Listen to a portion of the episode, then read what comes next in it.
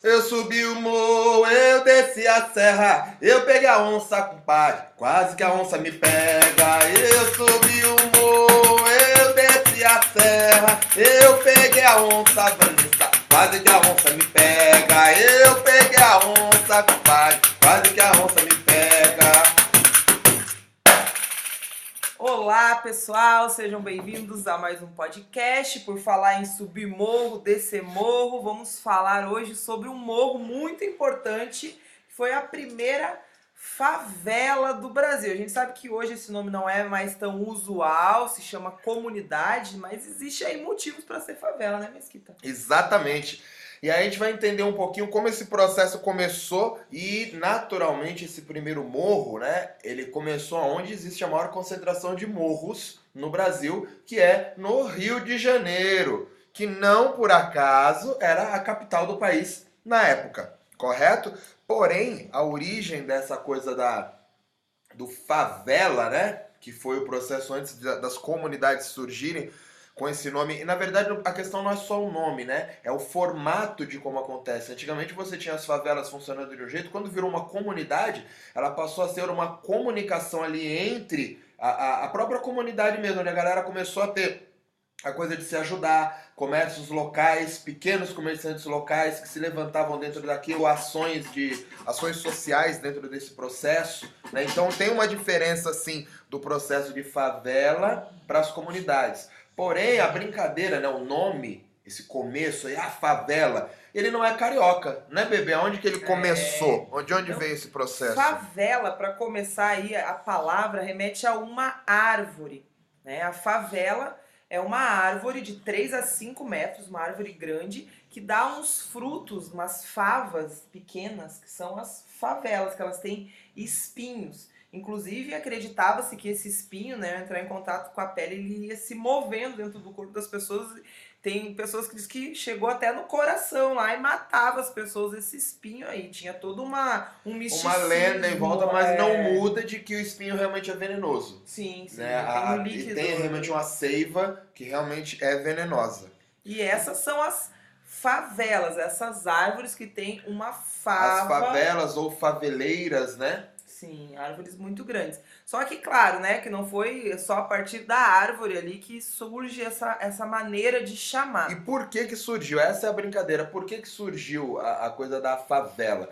Para isso a gente tem que voltar na Bahia, como eu disse, mais especificamente aonde, bebê? No sertão da Bahia. Né? No sertão da Bahia. E esse nome foi uma herança, na verdade, de uma outra guerra travada no sertão, que logo, logo a gente vai estar tá fazendo um podcast para vocês também. Né? E qual foi essa batalha aí, bebê? A Guerra de Canudos. Então, lá nessa localidade, onde depois vai ser mais aprofundado isso, né? Tinha um morro da favela. Ou seja, lá tinha muitas árvores, muitas favelas, e era conhecido como Morro da Favela. E esse Morro da Favela era um dos morros que tinha em Canudos. Sim, correto? Sim. E o que acontece é que era um morro diferente do que a gente imagina hoje por morro, né? A gente imagina um morro com um monte de barraco lá, a galera morando em cima, com as casas, né? Além dos barracos. Mas na verdade, o, o morro lá era só um morro mesmo, né? Sim, um monte com, com as árvores é. lá e esse processo acabou ficando. E aí eu quero entender por que que passou a se chamar favela, bebê. De onde vem isso? Por que que a gente chamou favela?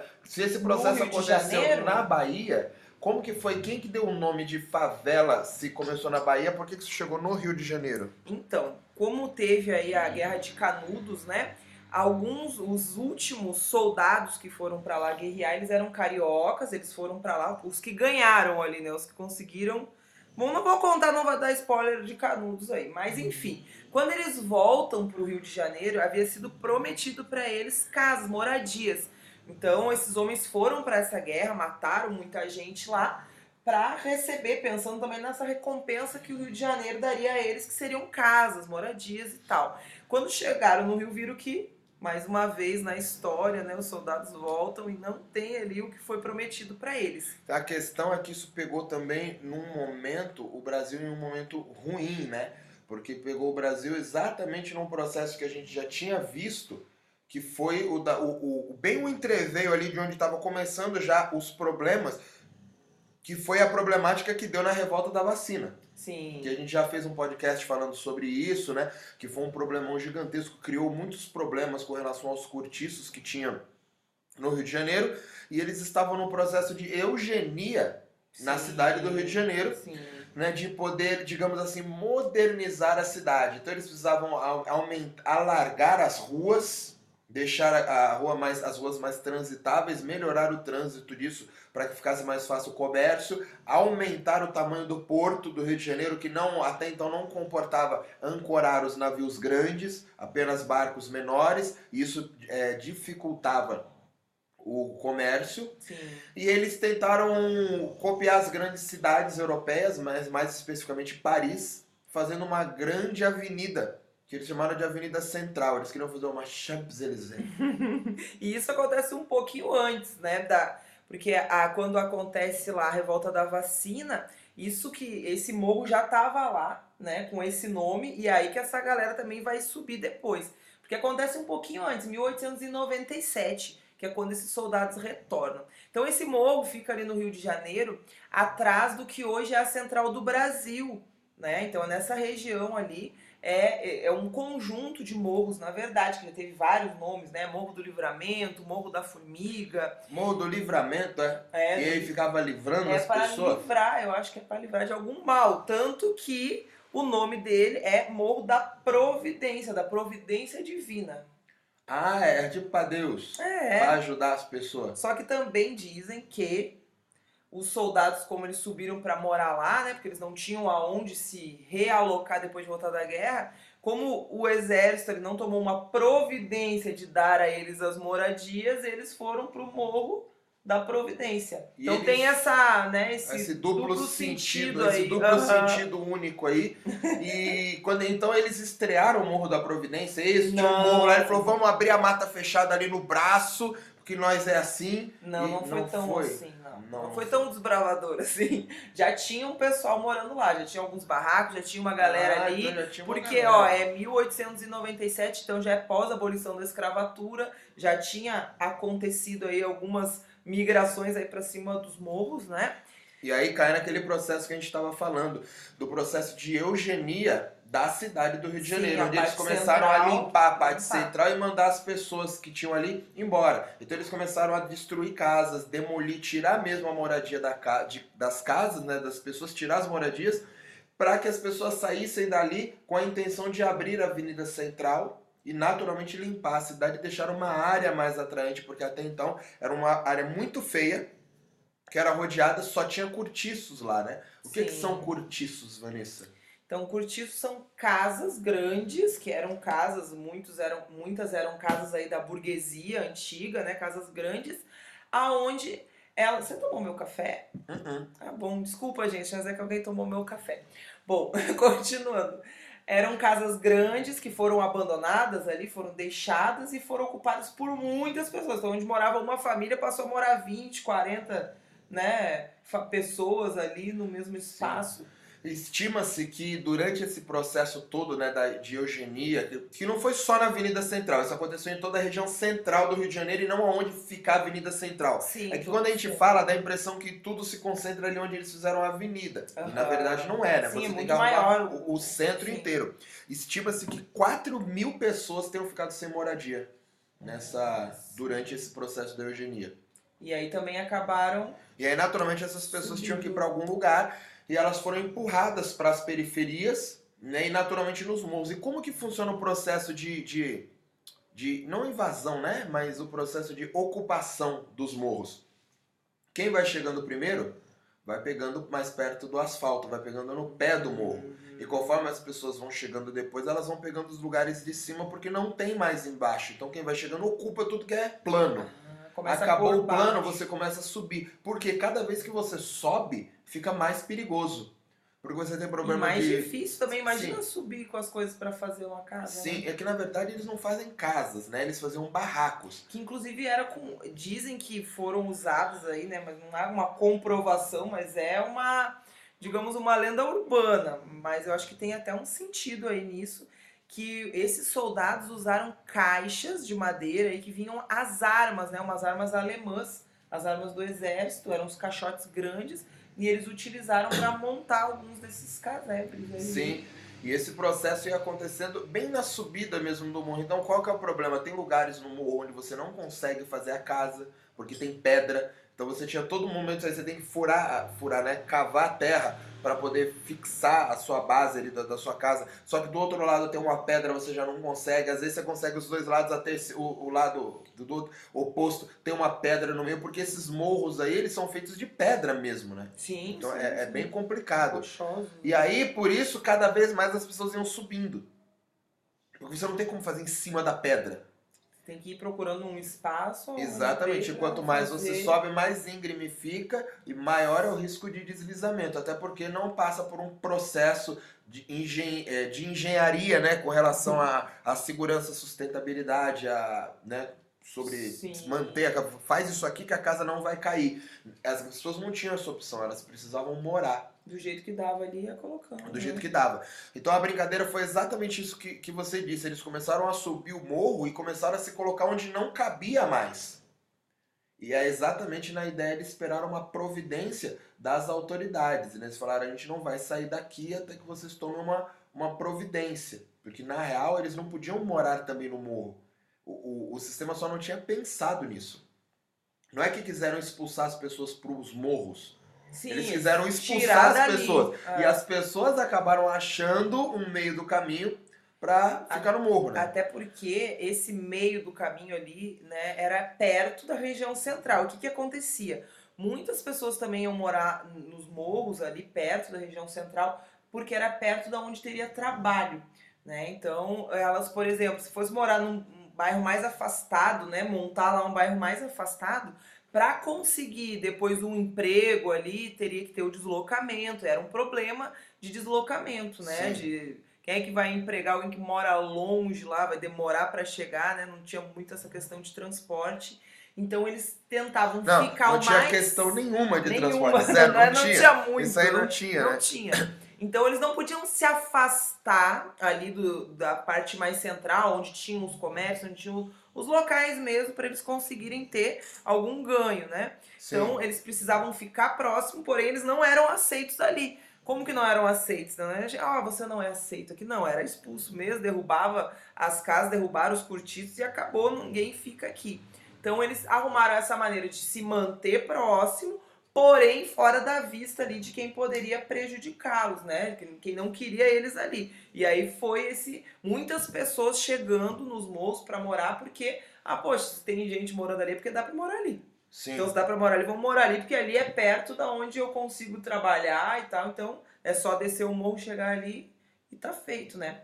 Porque nessa época as, as comunidades não eram ainda comunidades, né? Então não tinha como trabalhar no morro, não ia ter comércio lá em cima, nada. Tinha que descer pra conseguir, né? Trabalhar no Sim. asfalto, como hoje fala, né? Na época nem era asfalto, Sim, era lá né? embaixo. Exatamente, era lá embaixo. E aí esse processo ele vai acontecendo e ele acaba é, englobando, é, acolhendo não só esses soldados que voltaram da Guerra de Canudos, como eles acabam acolhendo também essas pessoas que saíam ali da região do centro, que tinham suas casas derrubadas, Sim, né? E foi acolhendo todo mundo. E aí tem uma ligação muito grande também, falando de Canudos agora, porque a gente teve os soldados que foram para a guerra, correto? Uhum. E além desses soldados, nós tivemos também algumas das mulheres desses soldados, que acompanharam esses soldados em batalha. Sim. Não em batalha necessariamente, né, atirando nas pessoas, Não. mas fazendo a frente, cuidando da parte da enfermaria, da comida, Sim, toda Essa- a logística, a logística ali, do- do- o staff, né? acampados, o é. staff da guerra, Sim. cuidando do staff da, da parada. E tem- tinha até um nome essas mulheres, esse, não é um batalhão, né, mas um pelotão, mas ele é uma, uma, uma galera Um ali, conjunto um de conjunto de mulheres que tinha um nome, inclusive com roupa, uniforme e tudo. E eu não me lembro o nome, agora Caramba, fugiu. Não sabia não. É, eu queria falar, mas não, não me lembro. Enfim, o que acontece é que essas mulheres, elas foram também. Voltaram da guerra. E é, reza a lenda que eles têm uma, uma igreja levantada, né? No, no morro. Sim, que tem até hoje lá no Morro da Que existe até hoje uma igreja que ela foi só sendo reformulada, reformada, né? E fizeram uma igreja no Morro da Providência que tem uma coisa muito Peculiar. muito peculiar. E o que, que é de peculiar, ô Vanessa? Elas trouxeram a cruz lá de Canudos, que quando né, eles conseguiram tomar lá Canudos, conseguiram ganhar essa batalha, as mulheres foram lá e pegaram a cruz e trouxeram para o Rio de Janeiro, trouxeram a cruz lá da, da capela que tinha, né? Para fazer ali no Morro da Providência depois uma, uma capela, né? Sim. Digamos ali. Um... É a igreja mesmo, que A acabou igreja. virando igreja. E o mais legal é que eles pegaram a cruz, né, que era da igreja do Antônio Conselheiro, que era o, o, o chefão ali do. Os caras foram Canudos. lá, mataram todo mundo. As mulheres, não, peraí, peraí, que tem que pegar uma coisa aqui que eu eu não posso me ir interessa. volta aí. Exatamente me isso. interessa. Então esse processo aconteceu e elas acabaram levando aí o cruzeiro, que é um cruzeiro gigantesco, né, que ficava no alto da igreja, para botar na igreja no morro do juramento, no do juramento não, no morro da providência. E aí a grande pergunta é, como que essas mulheres fizeram para trazer essa cruz desse tamanho na Pois época? é. Porque a gente está falando do sertão da Bahia até o Rio de Janeiro. Nossa. E dependendo da época, o que eu acho muito difícil terem feito de carro isso daí, Não. eu acho que fizeram a cavalo ou de jumento, né? Então complica É. um pouco mais essa, essa logística. Mas elas fizeram, né? Meu Deus do céu, viu? Até Fizeram, exatamente. Fizeram o processo aconteceu porque todo morro tem o seu cruzeiro. Né? Isso, é, isso é muito importante. Os morros sempre têm os cruzeiros deles. E aí o Morro da Providência entra com essa, essa importância por ser o primeiro, e depois disso ele naturalmente abriu precedentes para que outros morros também fossem ocupados. Mas inclusive a gente não falou, né, que quando eles chegaram e- viram ali onde eles iam ocupar, né, eles olharam aquele morro, eles associaram ao tal morro da favela que eles viram lá em Canudos. A gente não Hum. chegou a esclarecer isso, né? Não chegou, Acho pra que gente ficou não- ali implícito. Porque a gente não gosta de esclarecer. É certo, Vanessa? explicar. Exato, Tá explicar é bom. importante. Tudo que é clarear, esclarecer, é, não. Não. Então eles olharam, viram aquele morro ali semelhante e falaram, poxa, que parece o morro da favela, então vamos chamar de morro da favela também. Sim, E aí a associação. na real é né? que quando eles viram o morro com a formação do jeito que ele tava, eles acharam que era igualzinho Uhum. aquele morro da favela. E esse morro da favela tem uma parte muito importante com relação à Guerra de Canudos. E os soldados, qual que é essa parte, Vanessa? Que eles colocam um canhão lá em cima, é? Eles colocam um canhão que chamava matadeira. É, E esse canhão ficou posicionado no morro da favela, lá em Canudos. Sim. E foi desse morro que eles destruíram a igreja. Ou seja, tinha todo um sentimento ali pelo morro, né? Tipo, Sim, e aí quando eles voltaram, eles guerra. entenderam aquilo e falaram, cara, isso aí parece o morro da favela. Então, quando eles subiram, eles começaram a chamar aquele pedaço ali de morro da favela, porque na verdade o morro da Providência, ele é um morro grande, né? sim. Ele não é um morro, então ele, ele é meio grande, como se fosse meio com uma espécie de uma mini cordilheira, assim. Ele vai, Isso, é um isso, muro que vai acompanhando, assim, uma, um pedação. E aí ele também é subdividido, ele não é a Providência todo ele, né? Ele é um pedaço tem um nome, outro pedaço tem outro nome, foi mudando de nome. E aí naquele pedaço eles acabaram chamando de Morro da Favela. E aí isso foi ficando famoso, a coisa do, do, do Morro da Favela, foi ficando favela, e aí as- os outros morros acabaram levando o nome também de Morro da Favela e depois de Favela. Sim. E esse nome acabou ganhando uma força gigantesca no, no, no, no cotidiano brasileiro, Sim, né? Ficou contexto. enorme. no- Inclusive mundial, né? No mundo já esse nome é conhecido, né? As favelas. Inclusive tem favelas no mundo todo. Né? Tem vários países do mundo que tem favelas. Talvez não conheçam por esse nome, mas já virou ali um, um sentido, né? De Sim. comunidades ah, montadas ali no morro. E, inclusive os morros têm uma, uma ligação muito grande com o samba, né? O samba? Sim. O samba? Tem ou não tem? Porque... Eu que tô perguntando. Ah, meu Deus do céu, porque o samba também chega aí ao Rio de Janeiro. né? Ele também vem. Assim como vem pessoas de várias, várias localidades para morar nos morros, né? Sim. Vem o pessoal da Bahia aí com o samba já, E aí, vem? naturalmente, como essas pessoas são negras, são pobres, são nordestinas, o único onde? lugar onde eles se encaixam são nos morros. Nos morros. E aí, naturalmente, eles trazem aquela cultura que eles têm que acaba se misturando com a cultura local que já existia e cria-se uma coisa nova. Né, diferente. Então você tem aquele mesmo samba que veio de um jeito da Bahia e ele acaba se transformando e, e acontecendo de uma outra maneira e Uma se criando uma ali. coisa nova dentro do samba. Você vê que o processo, por exemplo, de samba de roda, com o ritual da roda acontecendo, com a comunicação de tambor, com o pé, que acontece na Bahia, você não tem mais ele preservado no Rio de Janeiro. Né? Não como o samba carioca. Pelo contrário, você tem o samba carioca no Rio de Janeiro, que é uma outra coisa. Sim, Onde as mulheres sambam de ponta de pé. sim. Enquanto que na Bahia você tem as mulheres sambando com o pé. Então é um outro samba.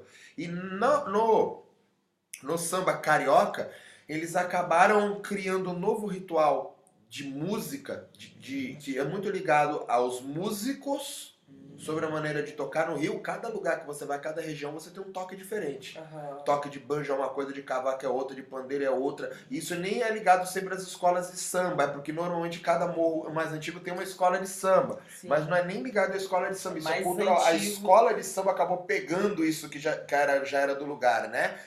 Só que você tem sim essa coisa do ritual ligada à música. Então é uma coisa que quem tá tocando ali tá entendendo. A galera de fora não. Galera de fora só tá lá sambando. Eles, é eles não igual. têm um ritual né, de, de fazer a galera participar, igual você tem na Bahia. Feito em roda, onde a galera entra na roda e participa Faz junto. parte daquilo ali. No samba carioca você não tem. Você tem a galera tocando e, e não é ligado à dança de ninguém. Não tem uma comunicação com a dança. A comunicação é ali entre eles, né? Sim. E aí é o que eles chamam de roda de samba. Né, Tipo uma mesa. É uma mesa em volta, a galera põe uma cerveja ali no meio, põe uma carne pros caras comer, põe uma- a água, e eles vão tocando e cantando aquelas músicas que já são clássicas do samba carioca. E isso vem derivando dos morros lá. do- Vem derivando dos morros, especificamente do Partido Alto, que é um tipo de samba do Rio de Janeiro. Sim. E foi o último grande movimento de samba no Rio de Janeiro que criava essa coisa do ritual ainda dentro, que eram os chamados partideiros. Que é esses nego velho que tem, essa velha guarda toda aí que tem hoje, são os partideiros. Que é tipo, mantém, mantém um desafio ali também. Que é uma, sim, é uma, é uma- exatamente, eles vão fazendo isso em quadra, eles fazem quadra dobrada, tem partido de tudo quanto é jeito, e é exatamente aquele mesmo processo que acontecia na Bahia de desafio de um pro outro, ou de improviso ou não. Então o partido alto é uma coisa diferente, tanto que o próprio toque do partido alto ele é, ele é diferente, né? Eu não sei tocar partido alto, mas ele é mais ou menos isso aqui.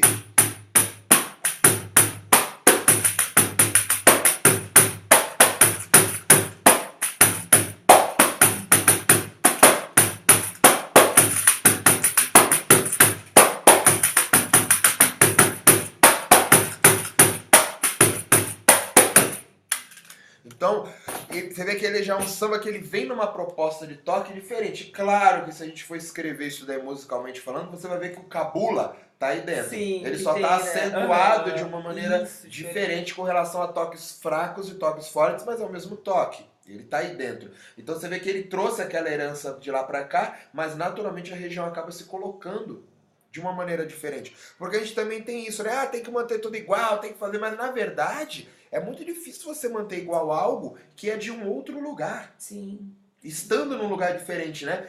E a gente tem essa diferença toda olhando hoje, por exemplo, a capoeira. Quando você vê a capoeira em São Paulo, ela é uma coisa. Né? Ela é uma capoeira mais movimentada, eu digo de como movimento cultural. Porque São Paulo é o carro-chefe do Brasil. Sim. Tudo aqui acontece mais rápido. Reflete, Então, quando eu né? chego em Curitiba, eu naturalmente vou ter uma capoeira mais devagar. Não no sentido de jogo, Sim, de treino, sim, mas com um movimento de, de capoeira, porque é, é diferente, porque culturalmente a gente aqui é mais rápido em tudo. Sim. Porque a gente é mais rápido que todo mundo, porque é uma cidade gigantesca. E a diversidade também muito maior, né? São Então, muito mais exatamente, pessoas, e a gente tem muito mais influência de muita coisa. Então a gente Sim. tem uma capoeira completamente diferente, que é completamente diferente de Recife, que é completamente diferente da Bahia, que é diferente da capoeira de Porto Alegre. Do Então, Rio de Janeiro. do Rio de Janeiro. Então, para cada. E é completamente diferente de uma capoeira que você faz em Paris.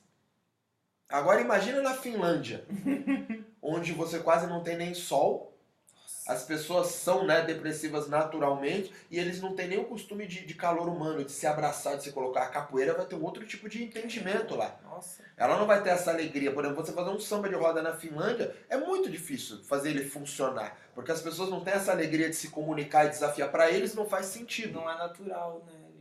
É um outro processo. Aqui no Brasil, por mais que esteja frio, você levanta de manhã, você não vai lavar o cabelo, bota umas blusas aí, mano, bate e vai. Lá, quando os caras levantam de manhã, eles têm que pegar uma pá e tirar a neve que está em volta do carro para poder entrar no carro e trabalhar. Deus me livre. Não existe um aparelho que tira a neve. Então é um outro processo. Essa galera é uma galera mais dura, mais fria naturalmente. Imagina a gente vai fazer isso na Rússia. É diferente, os caras são acostumados a 300 mil guerras, é um povo brabo que só Nós planta batata. Alunos da Rússia aí, né? Tem, pode ver que eles terra. são bem menos felizes que os outros. entendeu? É verdade, porque é natural. caras. não é Sim. Mas é um processo natural. Para eles, a maioria das coisas que a gente tem importância, eles não dão importância. Porque é um povo muito acostumado com a guerra o tempo todo. Então quando você bota isso, não é que eles são infelizes, não é nada disso. Mas é que a- o nosso conceito de felicidade, para eles é irrelevante. Porque a gente se preocupa e fica feliz com umas coisas que para eles não faz nem sentido. Fala, por que, que você não tá falando? Cara, eu nunca nem pensei nisso aí que você tá falando. Por que, que eu ia ficar feliz com uma coisa que eu nunca nem pensei? Então a capoeira lá, ela vai acontecer diferente. É, já vai ter outro aspecto, outra energia. É um outro né? processo. Você vê que a capoeira aqui é muito misturada no Brasil. O nego fala, ah, a capoeira pra mim é dança. O outro vai, a capoeira pra mim é luta. Eu quero luta. É. Aí o outro fala, não, aqui a gente mistura tudo. Não, eu sou do jogo. Não. É, tem uma, uma mistura aí no meio. Lá pros caras não tem isso. Ou você vai fazer uma capoeira de acrobacia, me fala como é que é que eu tenho que fazer, eu vou fazer, eu vou ficar bom. Ou a gente vai fazer uma capoeira de porrada, me fala como é que, quem que tem que bater, eu vou lá e bato na pessoa e eu apanho. É muito claro. Sim. Então você vai ter outra dinâmica de, e você não vai ter várias dinâmicas lá que você tem aqui. Que em Paris, por exemplo, você tem, porque Paris também engloba a gente do mundo todo e ela é uma cidade que não dorme. Paris é a cidade luz. Ela não para nunca. Sim. Então, naturalmente, esse samba que acontecia na Bahia, ele vai acontecer de outro jeito no Rio de Janeiro, porque o Rio de Janeiro é muito mais rápido. E já era na época, ele já funcionava mais. Tanto que o movimento de popularização do samba vem do Rio de Janeiro e não da Bahia. Verdade. Ele não Primeira aconteceu na Bahia. gravação, né? Primeira, e não, e o primeiro movimento, a era de ouro da rádio, ela se constituiu com sam, com os sambistas, né?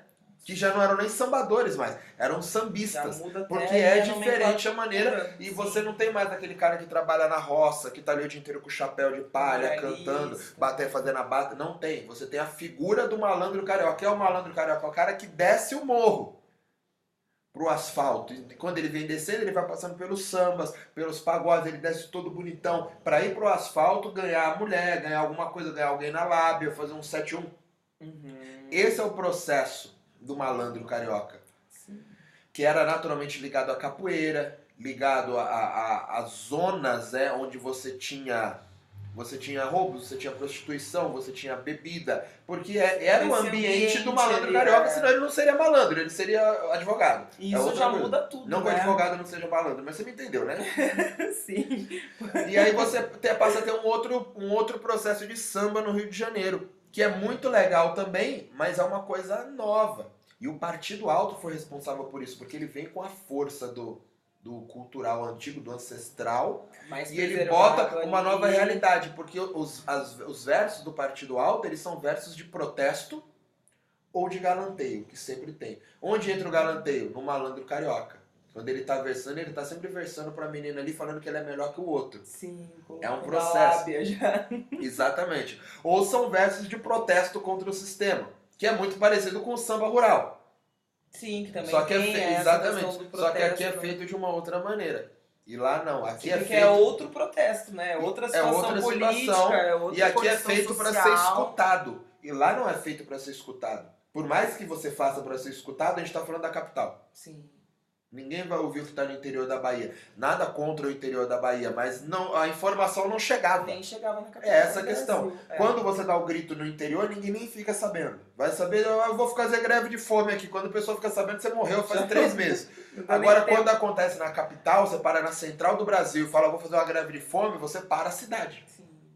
É um outro jornais processo. começam a te publicar ali, é outra E aí você surge um novo mercado de trabalho que até então não existia, que era viver de samba. Como viver de samba? Fazendo músicas que as pessoas queriam ouvir. Mas como que isso passa a agradar ali o, o pessoal do asfalto? Porque está lá no morro, como que vem pra cá e vem pra rádio? Não, ele não vem pra cá. O primeiro processo são as pessoas que sobem o morro. Pra poder ver aquilo que tem lá em cima. Que é o que não tem aqui embaixo, que é o proibido. Que é aquilo que Ah, eles então é fazem o lá. inverso. O pessoal que tá Na verdade, começa... na verdade, não é o inverso, né? Desde sempre, as branquelinhas que sempre queria ver os negão, queria ver os processos, queria ver as capoeiras acontecendo, queria ir nos candomblé, a elite baiana sempre foi pra candomblé, desde que candomblé é candomblé, sempre teve gente branca lá querendo participar, a galera da elite sempre esteve lá, Entendi, sempre aconteceu. Entendi. Não publicamente, Não, eu digo Não. é o inverso do que eu pensei, Sim. né? Que ele teria descido. Então, mas desde, Na verdade, a galera é, sobe exatamente. pra. Desde captar. sempre os senhores de engenho já ficavam, desde as fazendas, ainda na escravidão, ficavam assistindo os negros fazerem eh, o que quer que seja que eles faziam lá. Então esse processo já tinha. Mandava os negros fazer aí pra eu ver. Faz aí pra eu ver. Sempre teve. Só que antes eu mandava o negro fazer pra eu ver.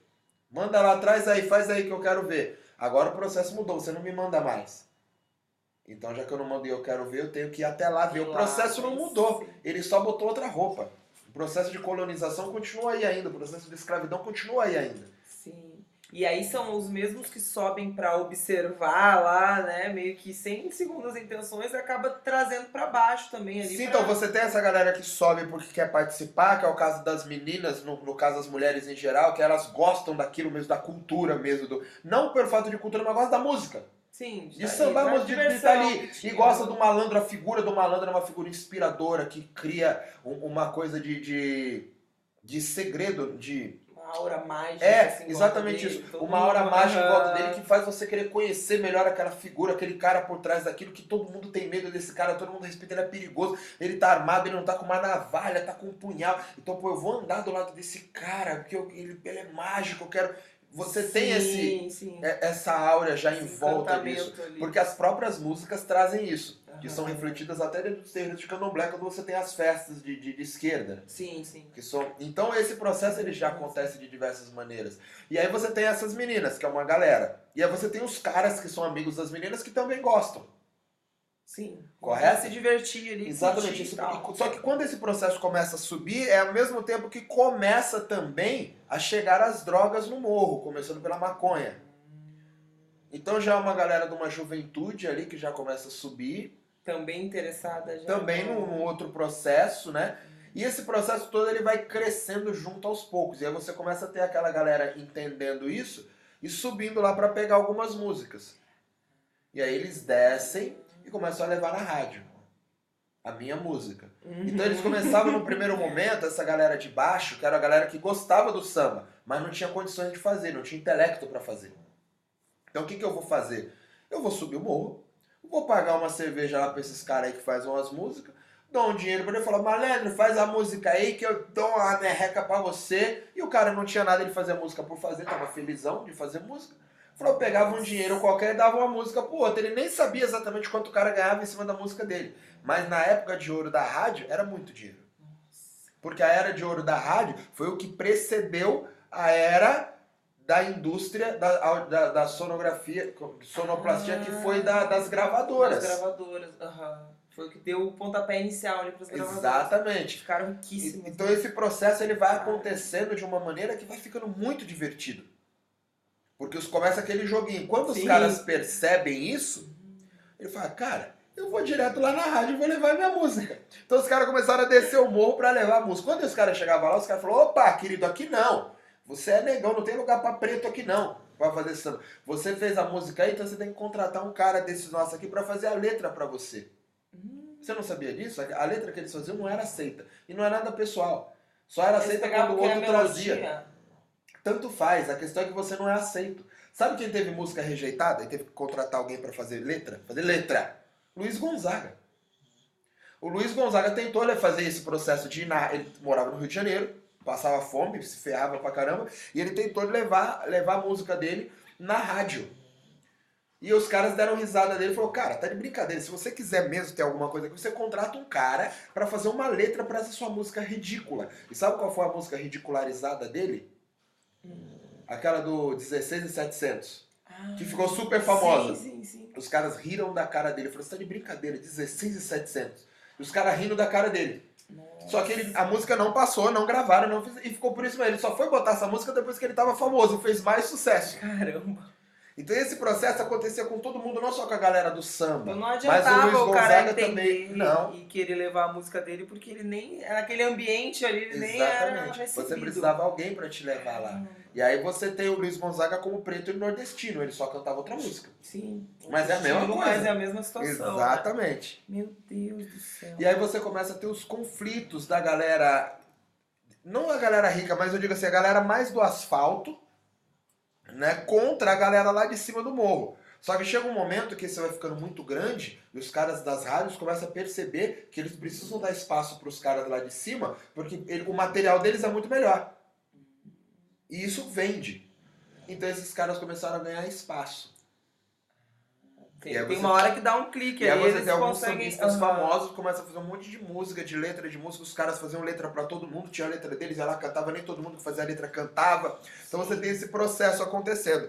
E você começa a ter uma coisa, um- um- uma rivalidade muito grande desses sambistas que depois se tornaram no asfalto, que não era a galera do morro, que subiam o morro, que viviam no morro, mas não eram a galera nascida e crescida na comunidade, que é outra parada. Sim, diferente. A exemplo disso, um dos pais, entre aspas, entre muitas aspas, do samba, que é o Noel Rosa, que era branco e da Vila Isabel. E claro, a Vila Isabel é uma vila, mas é uma vila diferente, não é, não é o mesmo tipo de morro que a gente está falando da Providência, Sim. do juramento da Rocinha, do- do- não é igual. Vidigal, o Vidigal não é igual. É. É outro tipo de morro. Mas o samba também Outro acontecia tipo lá. O samba, ali, ele, né? é, ele é o samba, ele acontece em todo lugar. Só que esses caras começaram a bater de frente com essa galera de lá e começou a rolar mesmo um desafio numa galera de lá com a galera de cá. E aí os partidos altos passaram a não existir mais. A galera raiz que estava lá em cima continuou fazendo partido alto, mas o partido alto não vendia. E aí você começou a fazer o chamado, que né, aí começou a ser chamado o chamado samba canção.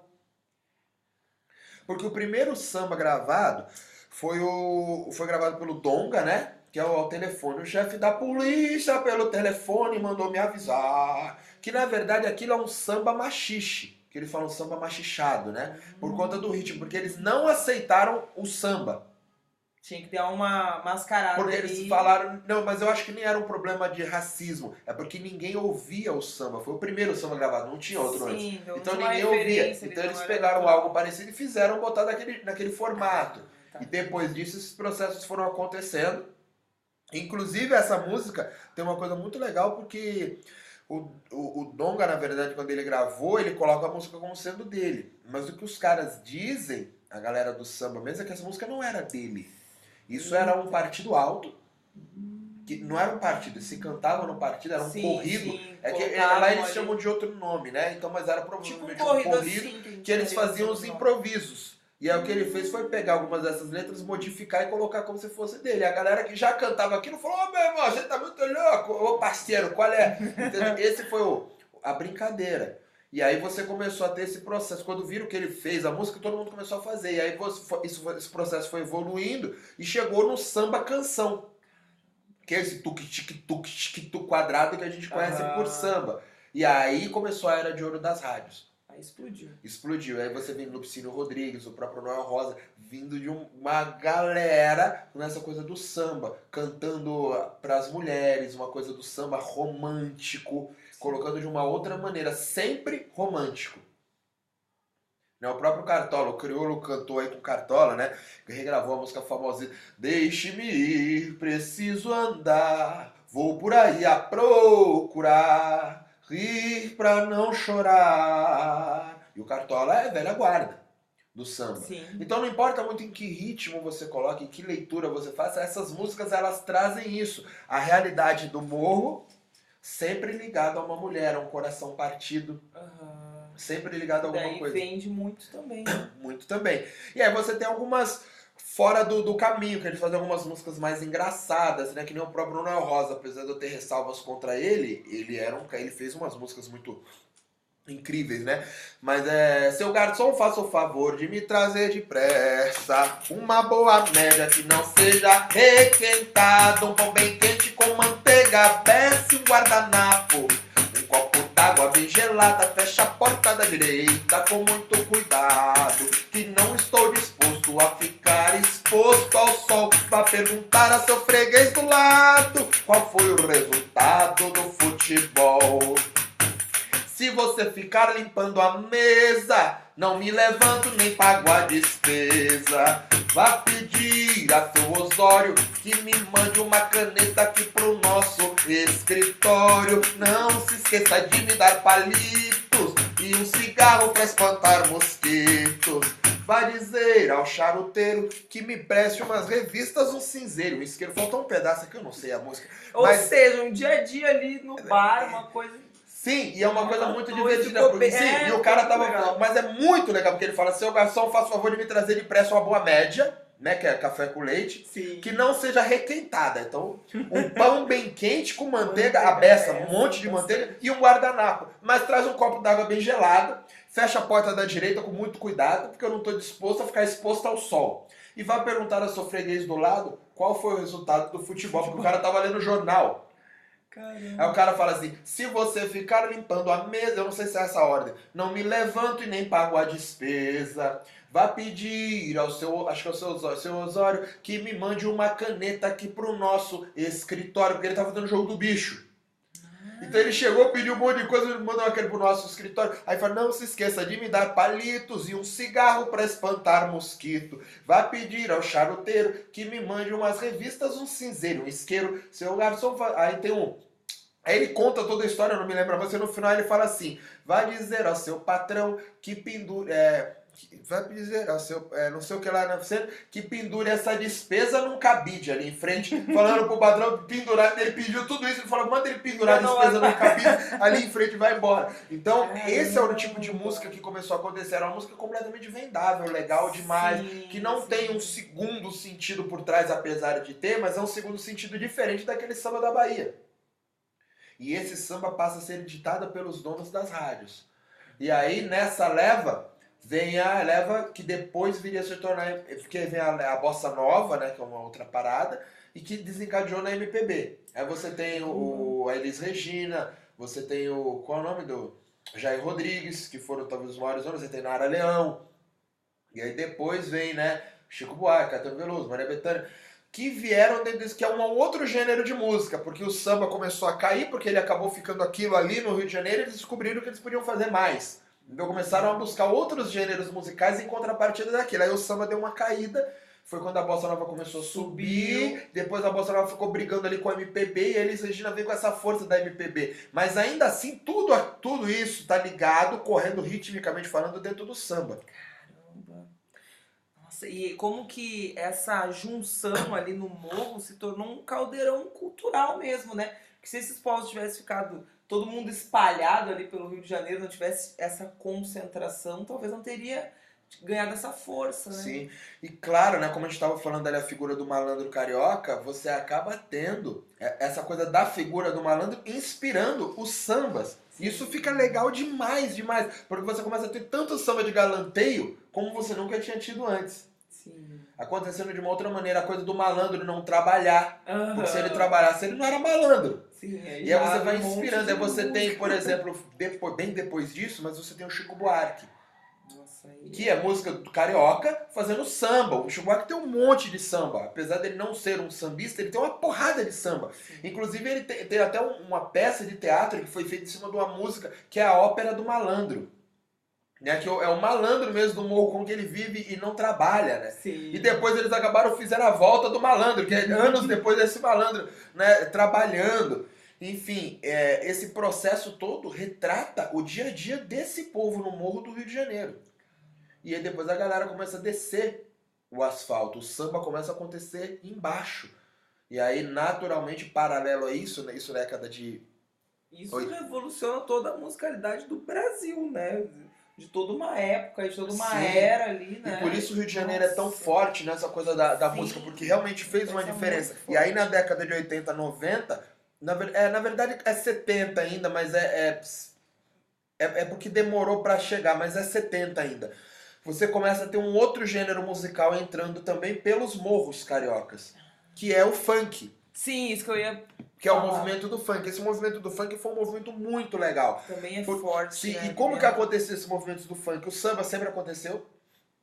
Em contrapartida, começou a ter uma galera que tinha dinheiro, que ia pra Miami, porque Miami é mais pertinho, e a galera gostava das músicas, de, que não é hip hop, era, era o funk mesmo, o funk, o funk, funk mesmo, Tá, americano, né? E eles compravam alguns CD tinha algumas, algumas bandas que começaram a fazer esse funk, meio que mesclando com ritmo que viria depois a ser o hip hop. Nossa. E foi um movimento muito, muito famosos, assim, umas bandas. Só que não existia internet, não tinha nada. Então, só quem tinha grana conseguia ir pra Miami, comprava o disco e voltava. E chegou aqui e começaram a fazer o que ele foi chamado de discotecagem. Que foi dos anos 70. Aham, passava Começaram a botar essas músicas do funk pra galera dançar. E a galera dos morros começou a lotar pra fazer esse processo. Porque a galera pagava pra entrar, ficava lá curtindo, aí fazia o samba, ou fazia o samba depois, eu não sei como funcionava esse processo. E a galera começou a dançar, curtir a música, uma outra batida, uma parada americana, legal pra caralho. A gente vai se organizando nesse processo. Isso vai acontecendo, mas isso não é feito pelo poder público. É feito clandestinamente pelas pessoas pequenas. Quem tinha dinheiro ia lá, voltava, botava uma rádio, o, Já fazia o o disco, botava ali. umas caixas de som ali mesmo na comunidade e aquele processo acontecia. Com a subida disso, começaram a. Algumas pessoas começaram a. Tipo, alguém ia lá e comprava o disco. Aí o outro fulano que era meio que rival começava a comprar o outro. E aí vieram os, os tais dos MCs, né? Que eram, na verdade, os DJs desse movimento. Certo? dominava ali tinha os, os Os, discos. os discos, Aham, que os botava os discos, mas você tinha que ter o disco, senão você não conseguia fazer. Então começou a ter um processo muito grande de, de comercialização de ida e volta. Então todas. Aí começou a ser a briga de quem trazia novidade. Aí começaram a vir as chamadas equipes de som. O que, que era a equipe de som? Era a galera começou a se juntar, eles traziam os discos com as novidades. Nesses discos ele trazia uma equipe mesmo, com umas caixas de som gigantesca, com toda a logística da coisa para fazer um dinheiro nessas festas. E isso acontecia. Então funcionava muito. Depois de um tempo a galera começou a falar, cara, é muito legal, isso aí começou a funcionar e, ficou, e isso foi explodindo para todos os morros, porque a mesma equipe de som acabou passando isso para todos os Sim, já ia fazer um rolê. E uma dessas primeiras equipes que acabou mudando o nome depois é o que a gente conhece hoje de Furacão 2000, que é super famosa, Sim, sim. né? Mas na época o funk não era o que ele é hoje. A gente ainda está num processo de música americana, Uhum. correto? E era totalmente influenciada pelo movimento dos Panteras Negras, pela, pela constituição de, de, de- de- dos negros americanos, né? A maneira como eles curtiam. E essa festa estava toda ligada a isso, ligada ao samba, que vinha antes ou depois. Então o samba passou a ser uma coisa mais séria O funk é diversão. e o né? funk era diversão para aquilo.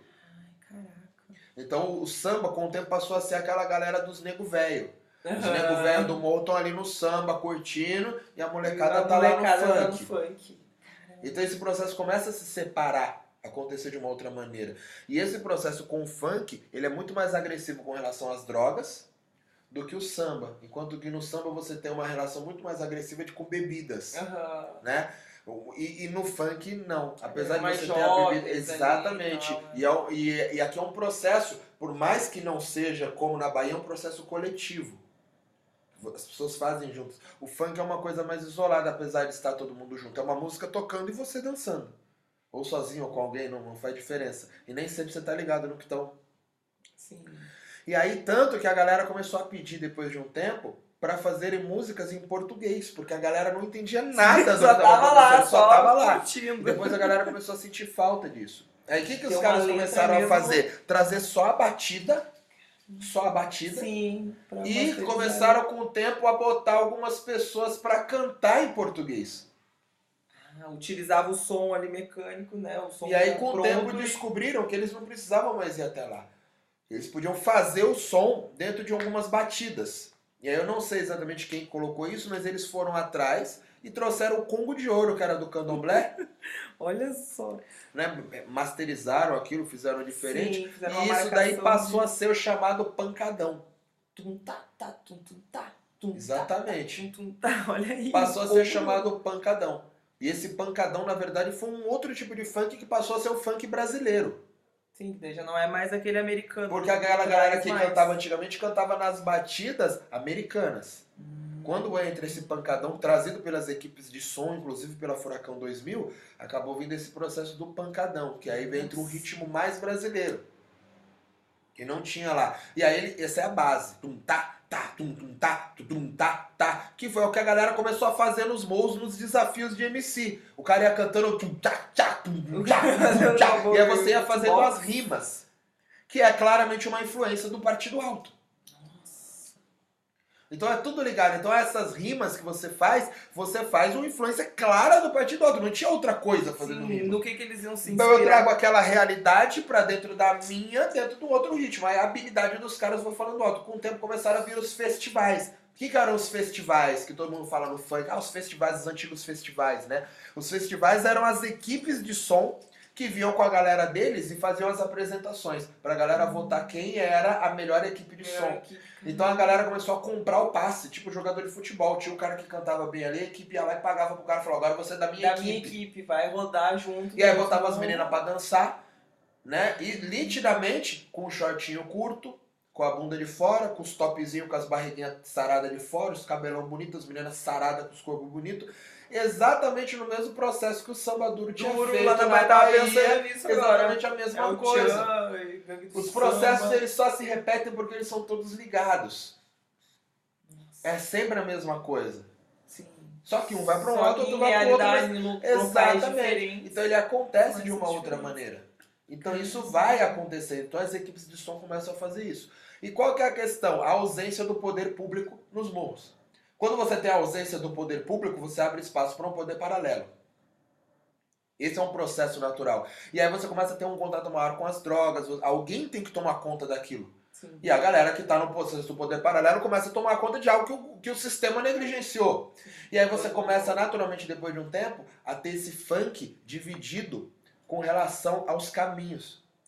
Porque eu começo a ter esses MCs de funk das equipes de som cantando para determinada facção ou para outra. Eu começo a controlar algumas equipes. Eu faço a minha equipe de som e agora de hoje você vai cantar só para nós.